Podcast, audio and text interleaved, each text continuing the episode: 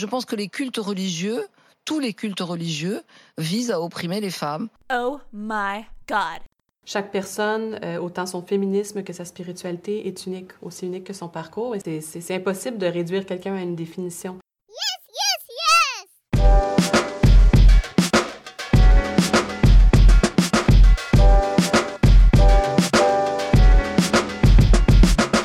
Dieu avec un E, le podcast féministe et croyant.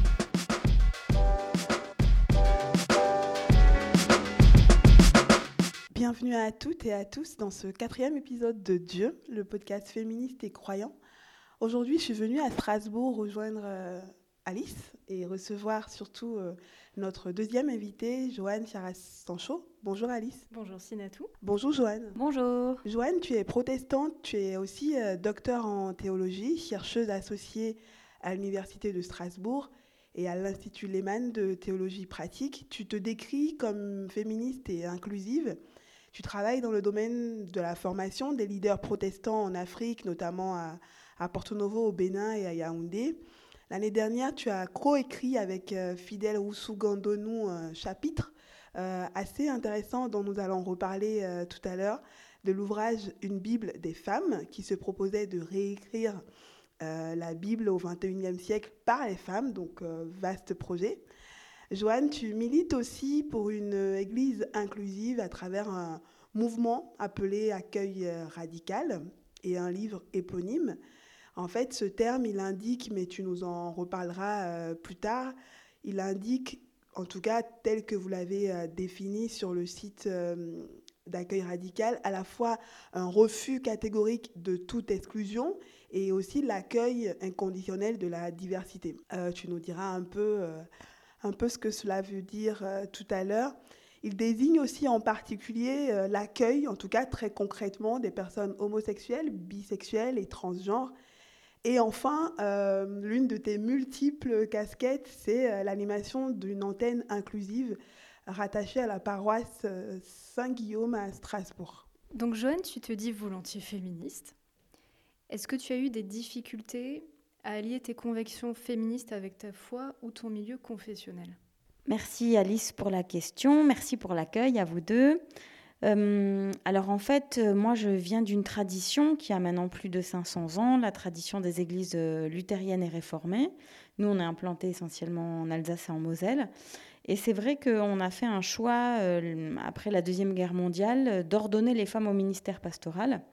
Donc cette ordination qui maintenant a plus de 70 ans, vous voyez à peu près, c'est vrai que ça peut amener les uns et les autres à, considérer que l'Église protestante est une Église égalitaire. Donc quand on vient avec euh, des questionnements féministes et parfois même des revendications, euh, l'une des premières réactions qu'on peut avoir, un petit peu mainstream, hein, je dirais, euh, c'est bah écoute, pas du tout, les femmes sont les égales des hommes chez nous. La preuve, on a des femmes pasteurs. Et c'est un petit peu le risque, bien sûr, de, de s'arrêter à ça euh, et, de décider qu'à partir de là, tout est fait. En fait, à partir de là, tout est encore à faire, de mon point de vue. Et c'est intéressant parce que moi, j'ai jamais eu vent, par exemple, dans mon église, qu'on fête euh, l'anniversaire d'ordination des femmes. Euh, mes sœurs en Afrique, mes sœurs pasteurs, elles, elles fêtent toujours les anniversaires d'ordination. Alors bien sûr, c'est aussi culturel. En Afrique, on, sait se saisir de toute occasion pour faire la fête, là où nous, peut-être qu'on est un petit peu préoccupés par nos, nos, trajets et nos besoins et nos courses et euh, décorer notre maison. Mais en l'occurrence, ce qui est évident, c'est que je fais partie d'une tradition où on prend les choses déjà comme acquises. Et ça, c'est embêtant parce qu'à partir de là, on ne peut plus rien interroger. Et d'autant que moi, des histoires, je peux en raconter jusqu'au bout de la nuit. Je vais en donner une seule là alors que mon mari, qui lui est pasteur ordonné dans l'Église, moi je ne suis pas encore pasteur ordonné, c'est-à-dire que j'ai des responsabilités pastorales et je suis reconnue par euh, mon Église euh, pour euh, tous les ministères dont vous avez parlé en introduction, mais je ne suis pas ordonnée à être pasteur de paroisse. C'est un choix que j'ai fait justement parce que mon conjoint, l'homme de ma vie, est pasteur de paroisse. Alors, on était tous les deux jeunes, j'étais enceinte de notre deuxième enfant, on avait un bébé déjà sous le bras, et l'un de nos responsables d'église vient nous voir et nous dit, voilà, euh, Maintenant que la, phase de stage est terminée, donc on avait déjà déménagé deux fois pour faire les stages en paroisse hein, de, de, mon mari, je rappelle donc. euh, eh bien voilà, on aimerait bien vous envoyer au fin fond de la Moselle. Ce à quoi je lui réponds, ça va pas être possible, mon ami, parce que moi j'aimerais commencer mon doctorat. Et il me regarde, il regarde mon ventre. Donc j'étais vraiment pas loin d'accoucher, hein, j'étais, vraiment pleine comme un œuf. Et il me dit, mais écoute, quelle drôle d'idée de vouloir faire un doctorat. Est-ce que ce serait pas mieux que tu restes à la maison t'occuper de tes mômes? Et, cette histoire, elle est 2006, hein, et aujourd'hui on est en 2019. Donc on va pas me faire croire que cette, cette culture-là a complètement disparu de mon église, loin de là, d'autant que des petites histoires, euh, on, on m'en rapporte tout le temps, et moi je les entends, ces histoires. Donc ce qui est embêtant, c'est quand les choses ne sont plus frontales, c'est qu'elles sont diffuses. Et quand elles sont diffuses, les femmes, nous, on est très fortes à ça. On met en place un système qui s'appelle en anglais accommodation, c'est-à-dire qu'on s'accommode. On s'accommode. Les micro-agressions, euh, le machisme diffus, on s'accommode. On dit finalement, on nous empêche pas. Hein, on ne nous empêche pas d'avancer. On nous ralentit juste. Et moi, c'est contre ce type de ralentissement que je m'élève. Et je passe un petit peu quand même mon temps à exhorter euh, ben, mes sœurs euh, pasteurs, mes sœurs femmes de pasteurs, mais les étudiantes en théologie. Et je pense que parfois, je suis vraiment un petit peu l'empêcheuse de tourner en rond. Et c'est quelque chose, euh, il y a finalement quelques semaines, j'ai décidé que c'est bon, quoi. Je, suis faite pour ça. Il n'y a pas de problème. Alors, il y a plein de choses hyper intéressantes dans ce que tu viens de nous dire. Tu nous dis aussi comment ça s'inscrit aujourd'hui? Qu'est-ce que ça veut dire d'être femme de pasteur? Est-ce que tu peux nous en parler un peu plus? Et surtout euh, qu'est-ce que ça signifie pour une communauté d'être docteur en théologie et d'être aussi femme de pasteur? Dans ma communauté, donc dans la communauté luthéro-réformée, hein, euh, alsacienne, mosellane, française, et même parfois, quand je vais visiter nos églises sœurs en Afrique, c'est celle que je connais le mieux en dehors de l'Europe. Je connais aussi bien les églises en Suisse. Il se trouve que, bien sûr, euh, tout ça, ça me fait comme des, portes, dans, ça m'ouvre des portes, tout ça. Le fait d'être femme d'eux, ça m'ouvre des portes, indéniablement, dans la communauté protestante. Le fait d'être docteur en théologie, ça m'ouvre des portes. Euh, le fait d'avoir euh, maintenant été dans plusieurs publications reconnues, qui sont lues, ça m'ouvre des portes. Donc moi, je suis à une étape de ma vie où les choses euh, s'enchaînent très bien. Mais j'essaye d'avoir l'intelligence de ne pas oublier les autres étapes dans ma vie quand les choses s'enchaînaient très très mal, parce que j'étais trop jeune, parce que j'étais trop vindicative, parce que mon mari n'était pas encore vraiment reconnu dans sa communauté, où il n'avait pas encore fait ses preuves, et euh, où bien sûr il, alors, on rigole des fois, j'ai une copine, elle, elle se reconnaîtra. Un Joe, tu te reconnaîtras. Nous, on appelle ça le mercato, le, mercato des pasteurs, un peu.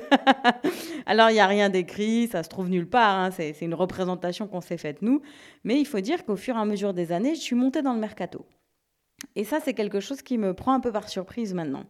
Mais je me souviens, bien sûr, des premières années de ministère qu'on a toujours porté ensemble, puisque ben, moi-même, j'ai toujours eu cet appel pastoral, où en fait j'étais vraiment euh, le, j'étais le bras droit de mon mari et je pouvais travailler des heures et des heures sans un brin de reconnaissance.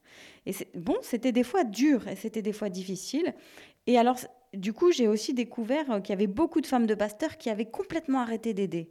Parce qu'elles avaient l'intelligence de discerner que là, il y avait une injustice incroyable. Mais alors, paradoxalement, c'est là la difficulté, c'est que c'est vrai que si tu n'aides pas ton mari dans les premières années, il peut y avoir malheureusement la possibilité du coup que son travail ne, décolle pas, qu'il ne qu'il soit pas assez épaulé, pas assez soutenu, et donc finalement il monte jamais dans le mercato, le fameux qui n'existe pas, celui que j'ai inventé toute seule. Donc en fait, et donc du coup toi tu restes bloqué dans ta situation. Donc du coup c'est comment dire, vous voyez, à un moment donné il faut faire preuve d'un peu de stratégie. Hein. Moi j'ai regardé Game of Thrones et tout, Littlefinger, tout ça, et à un moment donné on se dit bon. Euh, je veux servir le Christ et son Église, oui. Je crois en l'Évangile, oui. Je veux faire connaître cette bonne parole, oui. Mais je veux pas terminer ni brûlé dans tous les sens, ni ni cassé, ni aigri. Alors, et, d'ailleurs, ça nous renvoie à un, article du livre euh, Une Bible des femmes, euh, donc d'Elisabeth Parmentier, où on réfléchit à Jésus dit mais prends ta bonne part. Quelle est ma bonne part dans ma vie? Et pour une femme, c'est d'autant plus difficile qu'on a très peu de modèles. Et donc moi, j'ai eu la chance d'avoir des modèles de femmes pasteurs, mais j'ai pas eu vraiment des modèles de femmes de pasteurs. Alors ça, ça c'est pas évident. Et j'ai eu la chance d'avoir des modèles de femmes docteurs en théologie, notamment Elisabeth Parmentier, qui est vraiment ma mentor à ce niveau-là.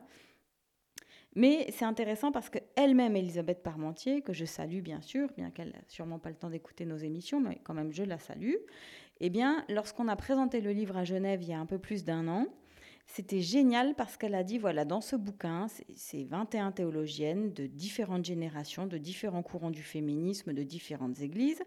Mais en l'occurrence, il y a eu les pionnières qui ont tout fait pour nous, celles qui ont plus de 70 ans. Il y a maintenant cette jeune génération, 20, 20 ans, 30 ans, euh, qui s'emparent de sujets et, et, qui les remettent au goût du jour et qui nous interpellent. Et puis il y a moi et, et celle de ma génération où en fait on n'a pas fait grand-chose. On a profité des acquis des pionnières et maintenant, eh ben, finalement, on va aussi profiter de la lutte des plus jeunes. Et donc, bah, moi, c'était ça mon modèle. C'était Et c'est elle qui en a parlé. Nous, on avait un modèle d'une génération qui a dit, écoutez les filles, vous énervez pas trop, parce que là, c'est bien. Là, on, a tellement vu nos mères lutter, quoi. Nous, maintenant, on aimerait un peu la paix. Alors, c'est peut-être ce qui va arriver avec les générations après nous. On ne peut pas savoir, au fait. Hein. Il ne faut pas non plus euh, leur faire porter un trop grand poids. Chaque génération fait son travail. Donc voilà, ma réponse est très contrastée. En même temps, bah, moi, je vais avoir 40 ans, c'est le luxe absolu. Moi, je me fais plus siffler, plus emmerder. Dans une réunion, on m'interrompt plus. J'ai plus besoin de chronométrer le temps de parole. Enfin, moi, ça y est, je suis arrivée, euh, je dirais, au sommet de ma life. Et en même temps, je, je n'oublierai jamais quand j'avais 25 ans avec ce bébé qui allait qu'elle allait sortir de mon utérus et ce responsable d'église qui me dit les yeux dans les yeux Mais pourquoi tu veux t'embêter à faire un doctorat? T'as qu'à rester à la maison garder tes mômes. Et justement, qu'est-ce qui t'a poussé à étudier la théologie? Parce que finalement, est-ce que ta foi et ton statut de femme croyante, ça a influencé ta vie professionnelle? Et le, choix de ces études-là en particulier? Bon, bah moi, quand j'avais 10 ans, euh, il y a une chose qui m'a apparu très clairement, c'est que là où j'étais appelée à, à m'épanouir, bah, c'était au service du Christ. Alors c'est vrai que c'était une génération, enfin j'espère que la génération qui vient aussi aura, sera, aura plus de choix, ou finalement chez les protestants, c'est presque comme les catholiques, hein, ou t'es pasteur, ou t'es, ou es quoi? Il n'y a pas une pluralité de ministères. Alors à l'heure actuelle, oui, on est en train de développer toute une politique au niveau de la diversification des, des ministères, et ça, vraiment, je me réjouis beaucoup. Mais moi, je me disais, bah, si je veux pouvoir servir dans l'Église, euh, pouvoir faire de l'animation jeunesse, parce que moi j'étais dans une paroisse avec beaucoup d'animation jeunesse, pouvoir prêcher, parce que dans ma paroisse la prédication était toujours très fine, très intello, très réfléchie. Euh, pouvoir prendre position dans les faits de société. Il y avait un groupe assez actif pro-palestinien, ils étaient un peu extrémistes des fois, mais je les admirais néanmoins parce que bah, c'était une église dans laquelle il y avait un groupe politisé, quoi, assez proactif, et je trouvais rien que la démarche super. quoi.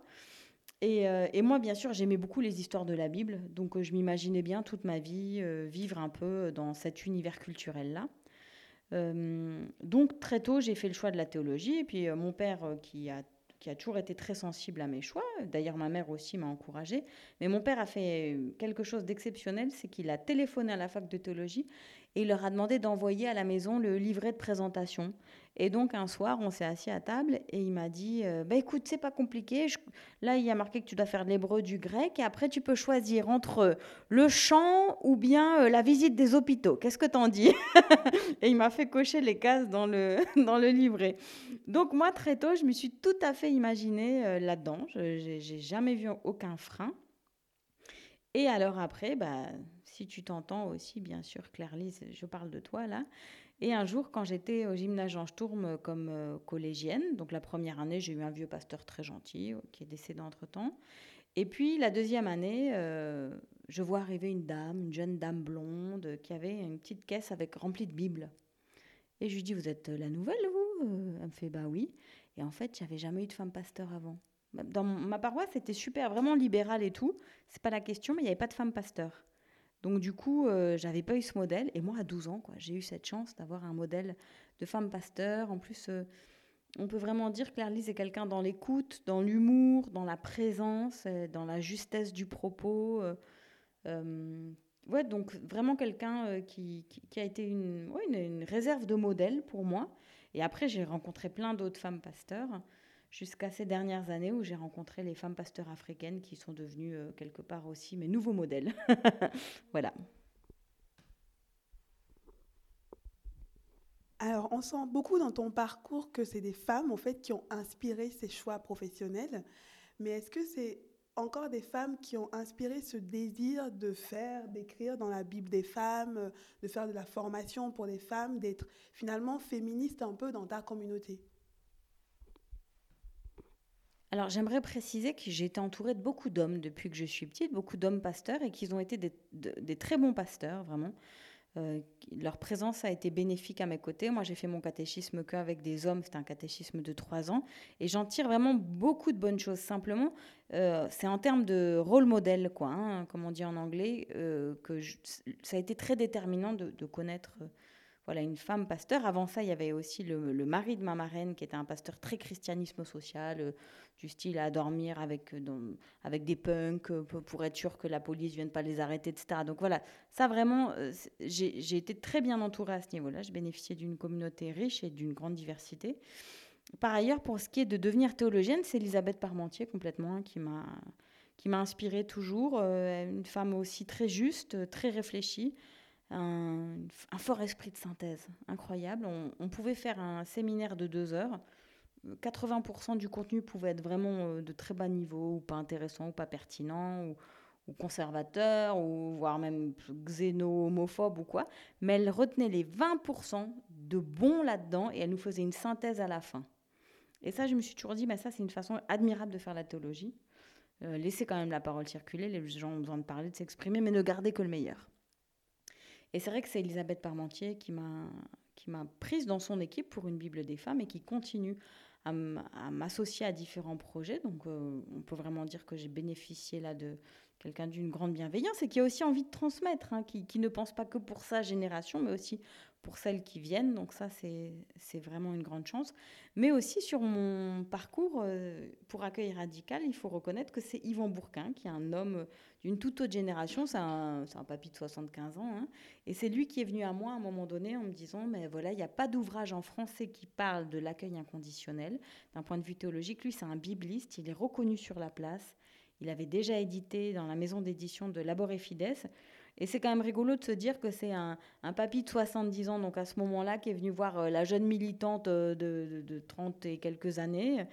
Et euh, il n'a pas du tout eu peur, il s'est pas du tout dit oh, ma réputation ou quoi. Et, on est, et, il m'a fait entièrement confiance. quoi. Donc ça, c'était quelque chose d'admirable. Et je pense que c'est parce que Yvan aussi, tout au long de sa vie, a pu voir combien les préjugés étaient, étaient catastrophiques et, par rapport à ce que lui, il a vécu dans son propre entourage familial.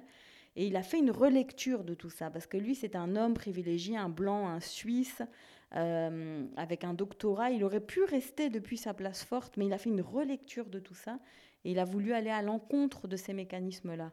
Et, donc pour moi, c'est aussi, euh, aussi quelqu'un que je peux admirer et dont je peux m'inspirer. quoi. Si on revient juste un instant sur euh, Elisabeth Parmentier, donc Elisabeth Parmentier, elle a co-dirigé ben, en quelque sorte une Bible des femmes qui est sorti en 2018.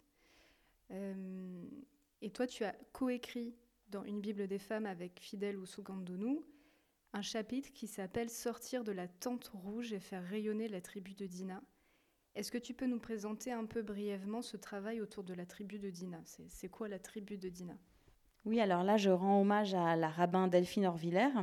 Donc, euh, c'est Delphine Orviller qui, dans son article, euh, lorsqu'elle a commenté la paracha, ce passage-là, elle s'est rendue compte, ben, c'était en même temps que MeToo. Et donc, du coup, elle, a noué la gerbe d'une façon exceptionnelle. Elle a fait remarquer que, bon, ben, Dina, Dina c'est celle dont, on estime, dont ses frères ont estimé euh, que ce qui lui était arrivé avait déshonoré la tribu. Et donc, en fait, c'est un homme qui l'a vu. Alors, ce que dit le texte, c'est Dina sortie. La seule chose que Dina elle a fait, c'est qu'elle est sortie. Elle est sortie pourquoi? Parce qu'après des, des, années d'errance, parce que ben, Jacob, il n'a pas une vie évidente, hein, il s'est quand même vachement embrouillé avec son frère, et donc du coup, il le fuyait, etc. Après des années d'errance, il s'établit quelque part. Il s'établit dans le pays, euh, là où se trouve la tribu donc de Zichem, son père est le, le, chef de tribu. Et là, Dina a envie d'aller parler avec des jeunes filles, parce que je pense que bah, ça faisait des, années qu'elle était avec sa famille, qu'elle restait dans sa, tribu, dans sa tente rouge, là où les femmes se réunissaient. Elle a, et donc le texte dit qu'elle sortit pour aller parler aux jeunes filles. Et Zichem passe par là et puis bah, il tombe amoureux. Alors il tombe amoureux, mais il fait tout à l'envers. Il commence par l'enlever, la violer, et après il éprouve des sentiments d'amour, et après il la demande en mariage. Enfin, le gars qui a vraiment rien compris du tout. Masculinité toxique to the top. Mais en tout cas, ce qui s'est passé, c'est que du coup, ses frères euh, n'ont pas supporté ça et ont décidé bah, qu'il fallait venger l'honneur, hein, cette vieille histoire d'honneur. Donc là, on a, on a un condensé absolu du patriarcat dans cette histoire.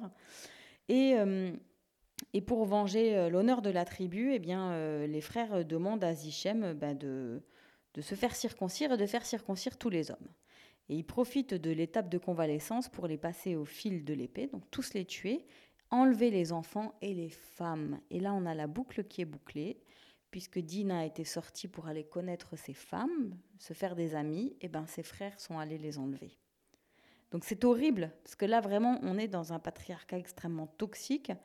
Et, euh, et ce que nous dit, euh, ce que nous explique un petit peu Delphine Orviller, c'est que ben, peut-être qu'il serait temps qu'on la forme, cette tribu de Dina. Peut-être qu'il serait temps que tous les survivants et les survivants d'abus se rendent compte qu'ils ne sont pas seuls, que régulièrement ben, on est aux prises avec je dirais, euh, comment est-ce qu'on pourrait dire, le, caractère euh, complètement irréfléchi, quoi, le, irraisonnable de, de l'espèce humaine, mais passé ce constat-là, ben, on peut se réunir dans une tribu qui nous unirait toutes et tous. Et donc voilà, c'est important pour moi.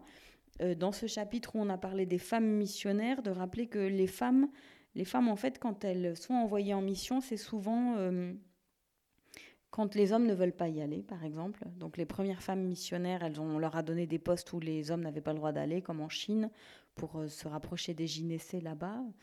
Euh, alors que Jésus, lui, il a fait tout l'inverse. Lui, Jésus, il a pris la Samaritaine, qui était euh, celle bah, dont on avait décidé qu'elle était une femme légère, parce qu'elle avait contracté cinq mariages, comme si les femmes à l'époque pouvaient divorcer, la grande blague. Et en tout cas, et donc du coup, lui, il a choisi celle qui, était ostracisée. Et c'est intéressant parce qu'on fait constamment l'inverse, en fait. On donne aux femmes euh, les jobs que les hommes ne veulent pas faire. Hein. Je simplifie un peu, mais c'est quand même vrai. Euh, alors que Jésus, lui, il a donné, il a envoyé comme missionnaire cette femme, alors qu'il n'avait même pas encore envoyé ses propres disciples, qu'il était en train d'essayer de catéchiser ou d'évangéliser ou d'enseigner depuis euh, presque des années. Donc voilà, donc on fait tout à l'envers. Et, et, comme tout est fait à l'envers, notre seule force, ce serait finalement de nous unir mais avant de s'unir, il y a l'importance de la tente rouge. La tente rouge, c'est quoi? C'est là où les femmes se retrouvent au moment des menstrues et c'est là aussi où les hommes ne peuvent pas les toucher, sinon ils sont déclarés impurs. Et donc, de ce statut d'impur, euh, les femmes ont toujours fait une force, parce qu'au moins tu as la paix sexuellement, émotivement, émotionnellement. Tu es protégé par tes sœurs, par tes tantes, par tes filles dans la tente rouge. Personne ne peut te toucher parce que eh ben voilà, tu es impur, c'est comme ça. Et donc tu peux enfin prendre du repos, tu peux enfin dormir sans être dérangé, tu peux enfin prendre soin les unes des autres. Et ça, ben c'est terrible, on n'a plus ça. Hein, les femmes, maintenant, paraît-il qu'on ne serait pas impures, et pourtant, pourquoi est-ce que du coup on est exclu de tellement de positions dans la société? Je ne sais pas. J'essaye de comprendre cet archaïsme. Mais en tout cas, on n'a plus des lieux où on puisse se réunir entre nous, se masser les pieds, se parler de nos règles et de nos flux. Au contraire, quoi. Je dirais quand il y en a une qui dit ah, j'ai mal au ventre, l'autre va lui dire mais prends donc la pilule. Eh ben non, je regrette. La pilule, c'est encore quelque chose pour moi qui est une émanation utilisée comme ça, qui est une émanation du patriarcat. C'est-à-dire surtout euh, domestique tes flux. Quoi. N'emmerde pas le monde avec tes flux. Moi, mes, mes flux, bon, je les ai plus, à hein, moi, moi, l'utérus, mais moi, mes flux, ils faisaient partie de ma vie. Et j'aimerais au contraire qu'on célèbre ça et, et qu'on me laisse les vivre au rythme dont j'ai besoin. Et j'aimerais aussi, moi, apprendre à laisser les autres femmes vivre leur flux, quoi, je dirais leur rythme. Euh, bien sûr, on peut plus se réunir comme avant dans des tentes, et encore qu'on devrait essayer, mais au moins respecter les flux des femmes. Ce que, ce que faisaient les anciens par le truchement de cette appellation pure-impure. L'idée de la tente rouge est assez intéressante, et d'ailleurs, on invite euh, vraiment euh, enfin, tous les auditeurs et auditrices d'ailleurs à vraiment lire la Bible des femmes, parce que c'est vraiment très intéressant. Et en fait, euh, il y a aussi cette idée que la tente rouge, c'est un lieu de, c'est une forme de résistance aussi. Et euh, alors qu'aujourd'hui, il y a de nombreuses réunions non mixtes qui sont interdites, critiquées. Euh, pourquoi c'est remis en question aujourd'hui, à ton avis? Ben Parce que c'est quelque chose qui ne nous est pas imposé, c'est quelque chose qu'on choisit. Parce que la tente rouge, ça nous est imposé par les règles de pseudo-pureté. Et là, c'est quelque chose qu'on choisit. Donc à partir du... Et d'ailleurs, on revient à Dina, elle sortit. Hein C'est à partir du moment où on est dans notre propre volonté, où on fait nos propres choix qu'on dérange. C'est pas qu'on reste entre femmes, ça arrange des tas de cultures pour finir. Et d'ailleurs, c'est bien pour ça qu'il n'y a que des femmes en crèche, et il y a presque que des femmes dans certains services à l'hôpital. Et enfin bref, je vais pas vous faire la liste. Ça arrange la société euh, que les femmes soient entre elles, et puis comme ça, les hommes, ils peuvent aller prendre les décisions importantes pendant que nous, on nettoie leur, euh, leur slip. Mais pour, pour parler plus sérieusement, ça dérange aussi parce que euh, on a du mal avec le concept d'égalité. Bon, déjà, on sait qu'en France, on ne comprend pas très bien la différence entre égalité et équité, que ça peut donner lieu à pas mal de débats. Bon, ça, ça c'est une première chose. Et ensuite, c'est parce que euh, en France, on, part du principe que le patriarcat de culture euh, catholique, on dit judéo-chrétienne, bon, moi je veux bien, mais il y a presque plus de juifs. Mais le patriarcat de culture catholique, c'est quoi? Ben, On le voit bien, on le voit avec les clercs, on le voit avec le Vatican, on le voit avec l'apparatchik euh, ben, politique euh, de la curie romaine. Euh, le patriarcat, ce sont des hommes, souvent blancs d'ailleurs, souvent de plus de 55 ans, qui prennent des décisions pour les autres et qui ont une masse de gens qui travaillent pour eux. Bon, ben finalement, c'est un peu comme ça que, s'est structurée la, la, société en France. C'est pas grave, hein, ça, en, deux générations, ça peut, ça peut être rééquilibré. Mais en attendant, il y a forcément des résistances. Et puis après, il y a la difficulté aussi euh, de de la source d'autonomie. Moi, je pense que une association qui est autonome et qui n'est pas financée par l'État, elle peut faire des événements euh, non mixtes. Personne ne devrait pouvoir remettre ça en cause. Le problème qu'on a un peu avec le système français du financement, c'est qu'après, du coup, ben, effectivement, il y a des lois hein, antidiscriminatoires, et donc à partir de là, euh, on peut être remis en question. Donc voilà, il y a tout un truc à réfléchir autour de ça. C'est tout à fait légitime et normal de faire des réunions non mixtes. Et même parfois, c'est une question de, santé euh, mentale hein, pour les personnes concernées. Mais c'est compliqué de le faire euh, d'une certaine façon avec l'argent public. Voilà. Et ça, c'est des choses sur lesquelles moi-même je m'interroge et pour lesquelles j'ai pas de solution. Par exemple, pour moi, l'exemple le, plus compliqué, c'est les piscines. je ne vais pas reprendre le débat là, mais moi, je trouve ça tout à fait normal qu'il y ait des femmes euh, qui ont envie d'aller à la piscine euh, sans, euh, sans avoir le risque de se faire mater dans les, dans les douches ou quoi. Je veux dire, c'est arrivé à chacune d'entre nous, donc elles veulent pas prendre ce risque, elles veulent rester entre nanas. Souvent, elles sont musulmanes, mais pas que. Et là, on va te dire, ben non, mais c'est un financement public. Et c'est pas faux, c'est pas faux, c'est vrai. Normalement, on doit encourager la mixité, la non-discrimination sur l'argent public. Alors, et alors après quoi? Les gens ils vont faire des piscines privées alors qu'on est dans le Global One. Il n'y a aucun intérêt à faire ça. Mais il y a, y a, un équilibre à trouver quelque part. Et, euh, et, je pense que du coup, ça nous oblige à encore plus de transparence. L'exemple, je pense, le plus terrible, c'est euh, les réunions non mixtes où on ne veut pas de blanc ou de blanche. Ça, c'est encore plus compliqué parce que c'est intéressant, parce que si on prend tous les épisodes de métissage dus évidemment à la colonisation et à l'esclavagisme, il y a peut-être des tas de blancs qui ont un patrimoine génétique presque similaire à des gens qui ont la peau noire. Donc là, on s'en sort plus. Mais alors, on va me dire, oui, mais c'est parce que c'est. Alors, ils se réunissent sur le fait de la discrimination de leur couleur de peau.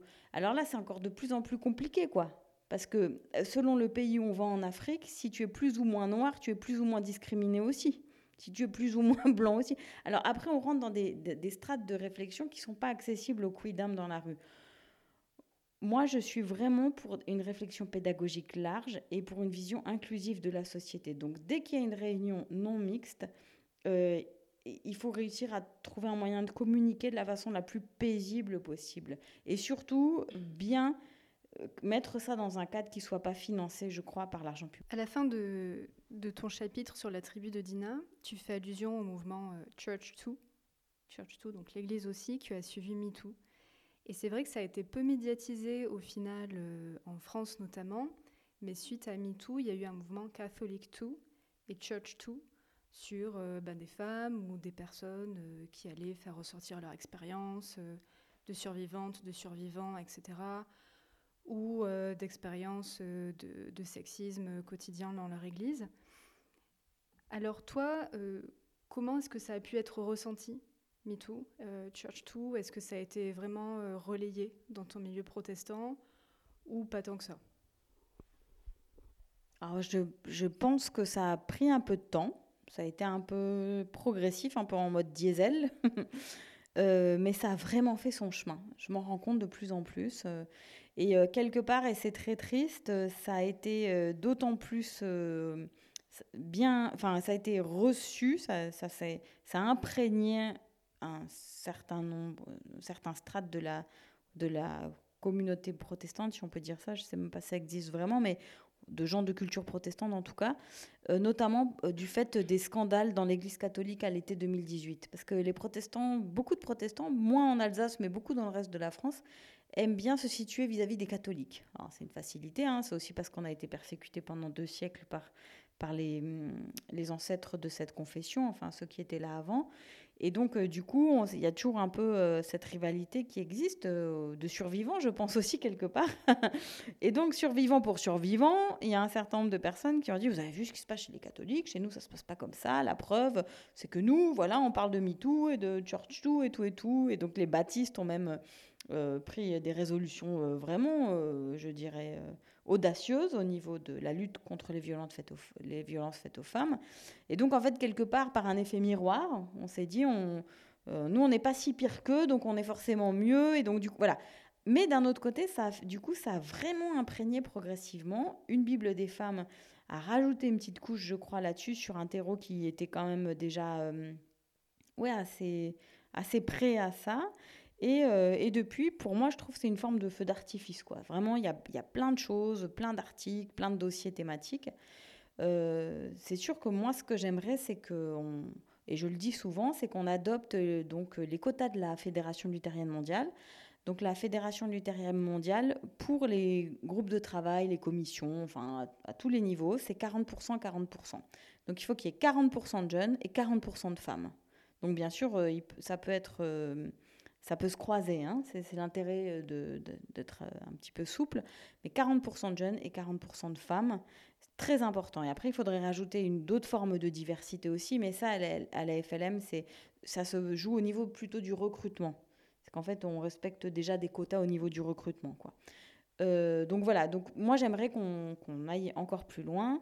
Euh, dans toutes les églises protestantes membres de la Fédération protestante de France, mais c'est un peu compliqué parce que l'exercice fédératif fait que on cherche souvent le plus petit dénominateur commun pour euh, éviter euh, aussi de passer son temps à se fâcher entre églises alors qu'à la base on était assez d'accord. Donc voilà, c'est un peu un défi que je lance à ma communauté, c'est quelque chose sur quoi je lâcherai pas, je pense que tout le monde le sait, mais je pense que ces critères de la FLM, ils sont, ils sont juste indispensables.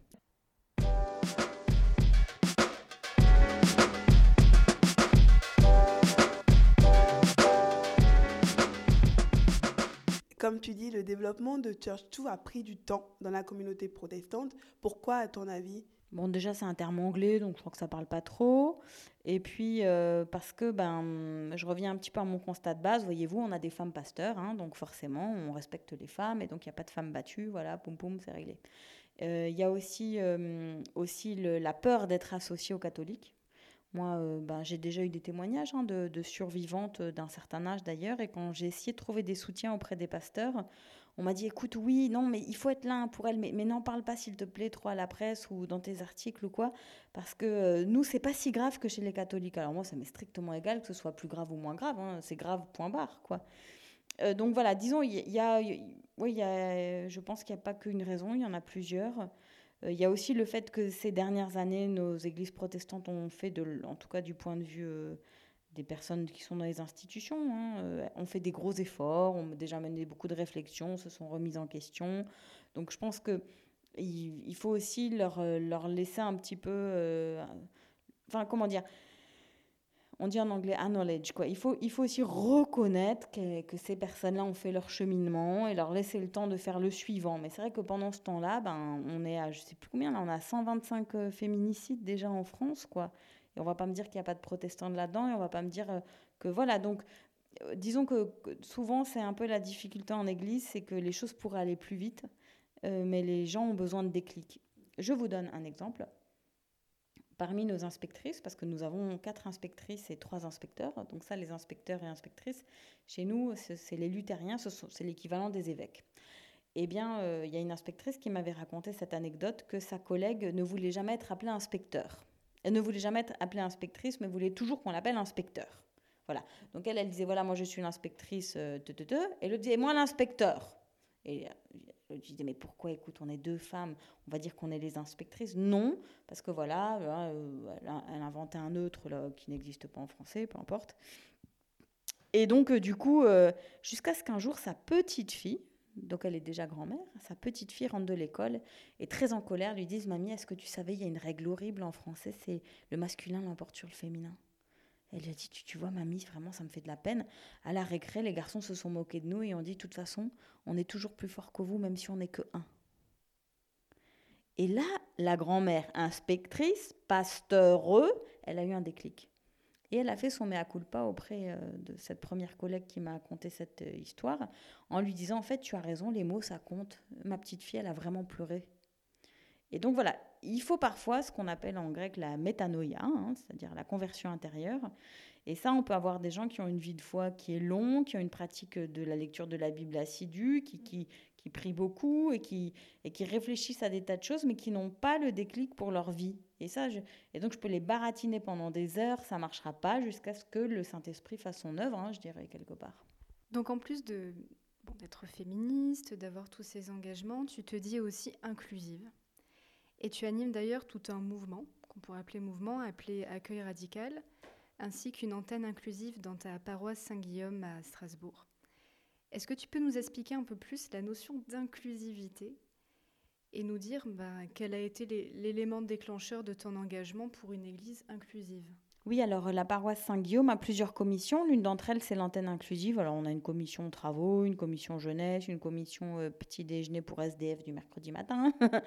et bon, bah, il y a la commission inclusive. Donc en fait, euh, l'inclusivité, c'est un mouvement qui est né aux États-Unis il y a presque une cinquantaine d'années, avec des pionniers et des pionnières exceptionnels, euh, notamment dans tous les quartiers de San Francisco. Hein, vous savez, autour de Stonewall et tout.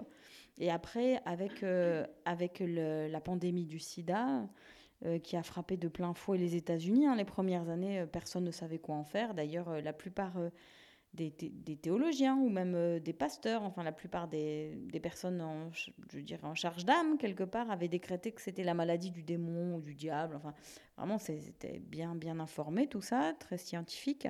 Mais, mais en tout cas, du coup, ça a amené une poignée de pasteurs, de prêtres aussi. Hein, Il y a eu beaucoup, beaucoup. Il y a eu un clergé catholique fabuleux aux États-Unis, hein, incroyable. Euh, qui ont dit mais dans ce cas-là nous on va nous on est inclusive et c'est de là que vient le terme qui, a, mis du temps à, s'imprégner dans la culture française le vocabulaire français. Et donc ce mouvement qui a presque 50 ans bah, se situe à un endroit et dans un ouais, dans un espace-temps particulier. C'est celui de l'émergence des droits des personnes LGBTI aux États-Unis la répression qui s'en est suivie euh, euh, les émeutes, le, sida, enfin, je pense que tous les jours, il y avait à la fois un drame et à la fois, euh, du coup, un, bout de chemin à faire ensemble.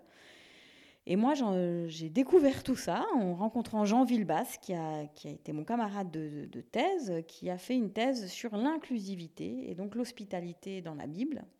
Et Jean Villebasse a été un pionnier à ce niveau-là, puisqu'il a cofondé avec d'autres le Carrefour de chrétiens inclusifs, qui est un lieu euh, où se vit l'inclusivité hors Église, finalement, dans des groupes euh, souvent à locaux euh, ou à confessionnels, mais qui permet une fois par an une retraite spirituelle de quatre jours très intense, où chacun, chacune vient en étant qui il ou elle est, avec son, couple et sa famille et son orientation affectivo-sexuelle, et bien sûr aussi son identité de genre.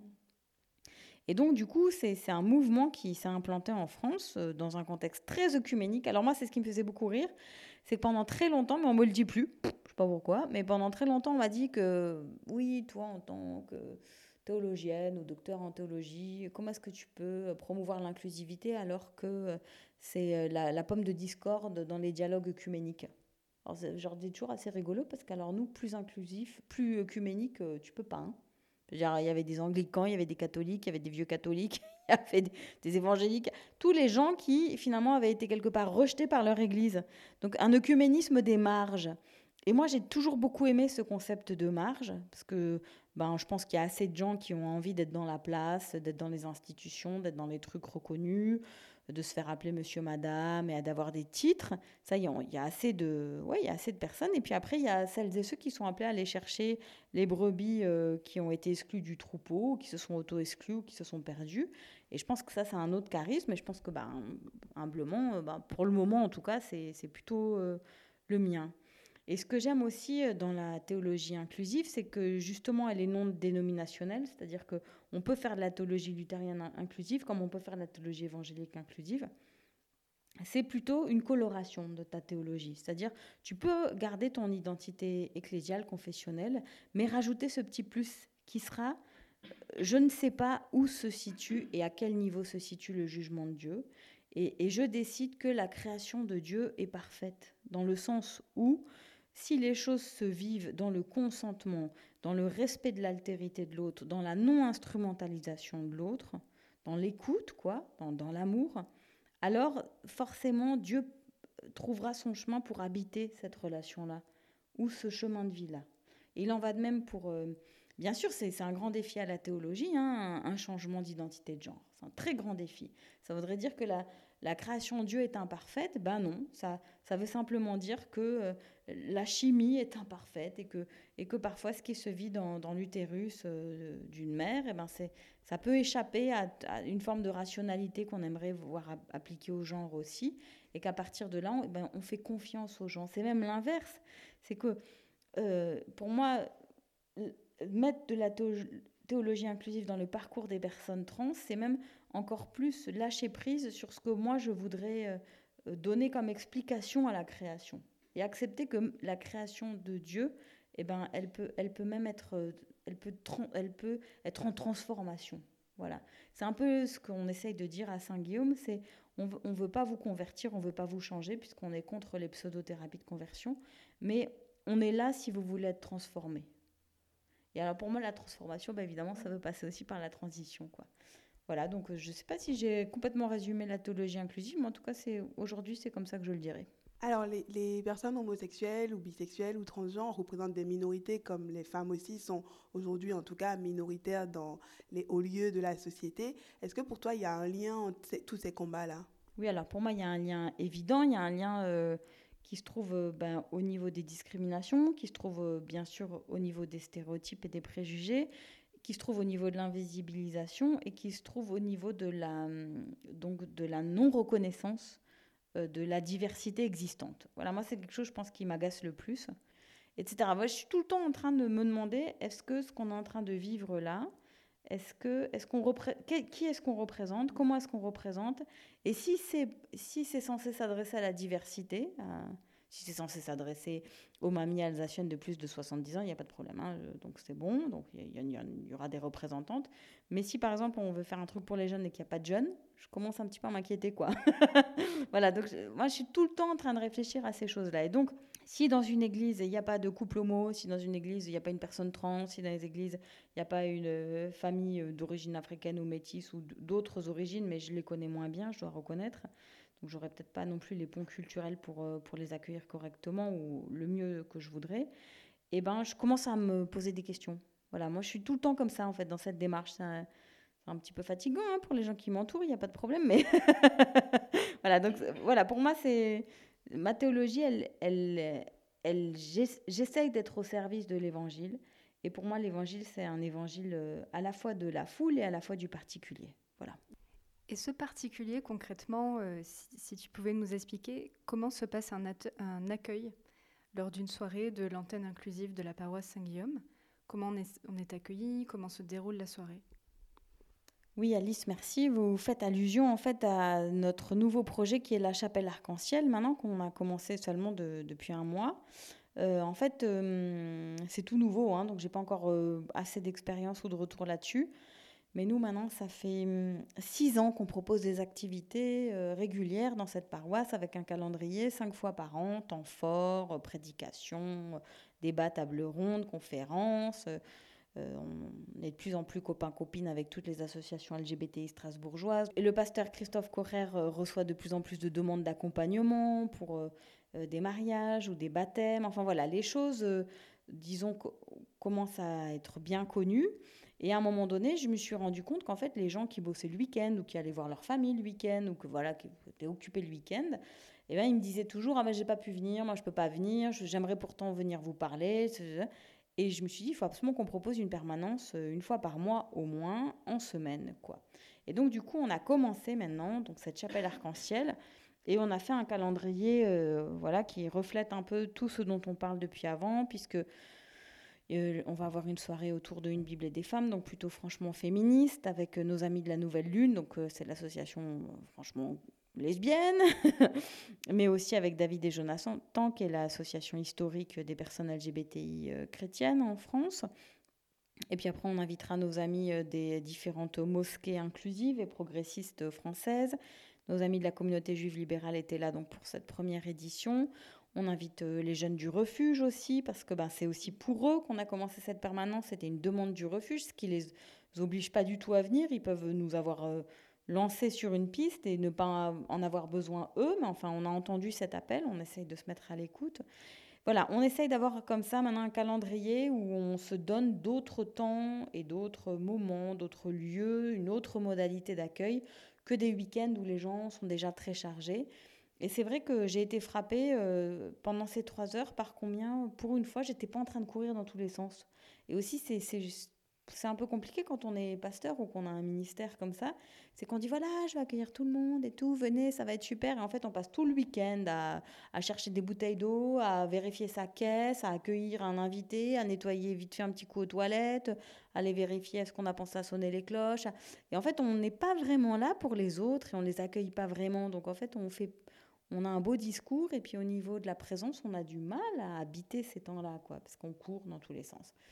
Donc du coup, euh, c'est un peu ce qu'on va essayer de faire maintenant avec cette chapelle, c'est de prendre le temps d'être ensemble et euh, de, laisser passer du temps ensemble. Voilà. Donc là aujourd'hui, il faut dire qu'on est à une semaine de la dernière marche du 6 octobre contre la PMA sans père et donc l'ouverture à la PMA pour les femmes seules et les couples de femmes. On parle beaucoup de l'engagement des communautés catholiques contre l'homoparentalité. Euh, d'ailleurs, comme si tous les catholiques étaient contre euh, l'homoparentalité. Mais qu'en est-il, toi, un peu dans ta communauté protestante? Et est-ce que vous arrivez avec accueil radical à vous positionner sur ces questions et à ouvrir un dialogue apaisé et constructif au sein de la communauté, en dehors de l'antenne inclusive, mais avec euh, la communauté en général alors oui, euh, je pense que les choses ont été plutôt bien préparées en amont. Déjà, moi, j'en avais parlé il y a trois ans avec euh, François Claveroli, qui est le président de la Fédération protestante de France. On avait eu un, bon échange franc à ce sujet.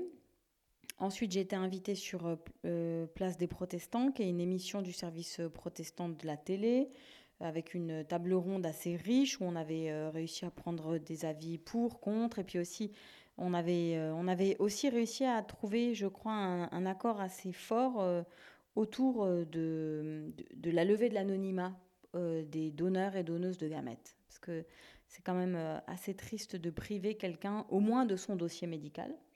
commençons par là, au moins juste médicalisons, hein, comme on aime bien faire en France, le dossier médical, mais il y a aussi le récit des origines. Ça, c'est Paul Ricoeur qui en parle mille fois mieux que moi, ou, pas, parce que moi, des fois, je comprends rien à ce qu'il écrit, Paul Ricoeur, mais ça, c'est moi.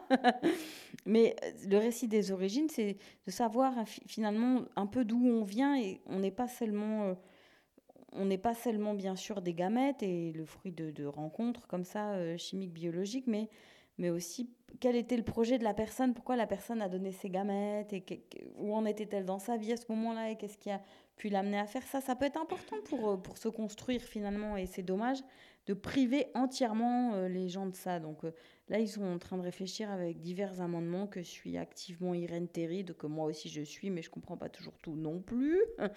mais ils sont en train de réfléchir à différentes modalités pour que les enfants nés de ces dons de gamètes, entre, entre autres choses, puissent avoir accès à un certain nombre d'informations. Et là-dessus, je crois qu'il y avait un consensus assez global chez les protestants, même si certains ont dit oui, mais alors c'est pas sympa, il y aura moins de dons, et donc, euh, du coup, euh, euh, les familles qui sont en souffrance d'enfants ben, vont être encore plus en souffrance d'enfants. Mais, mais là, je pense qu'on a mis, on a tous un peu dit, l'éthique de responsabilité prime quand même dans ces situations-là.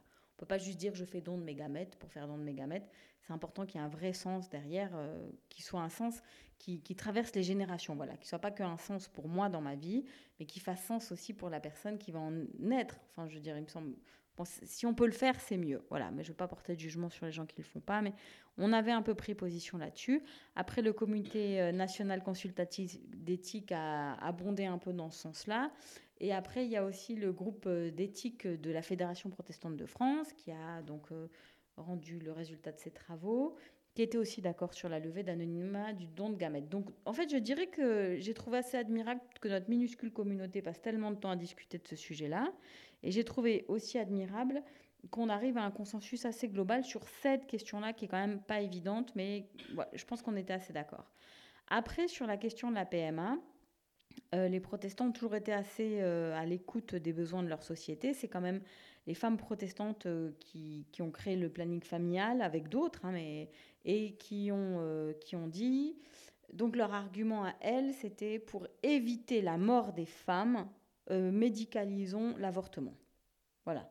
C'était pas autoriser l'avortement pour l'avortement, c'était pour éviter la mort des femmes. Ça, ça a toujours été ça un petit peu. C'est euh, qui est-ce que euh, faisons reculer d'un seuil la barbarie de la situation. Voilà. Et donc sur la PMA, je trouve que c'est un peu ça qui ressort, c'est-à-dire bon, il y a beaucoup de gens qui sont vraiment en souffrance d'enfants.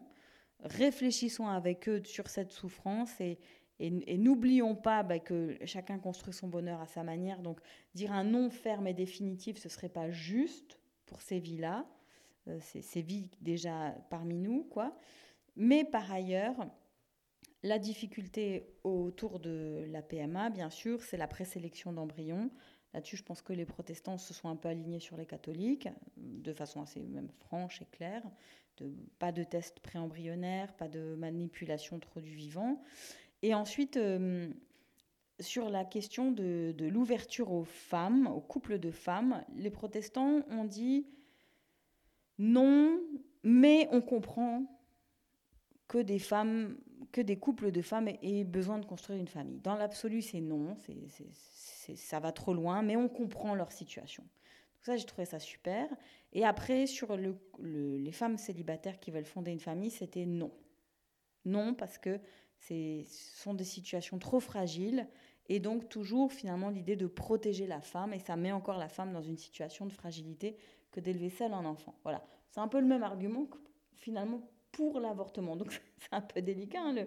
Le, curseur éthique est vraiment compliqué. Les éthiciens, les éthiciennes, euh, c'est admirable. Ils ont des, grands chantiers devant eux. Donc nous, il n'y a pas une grande division là-dessus dans la communauté protestante parce que globalement, tout le monde comprend qu'il puisse y avoir des projets de famille.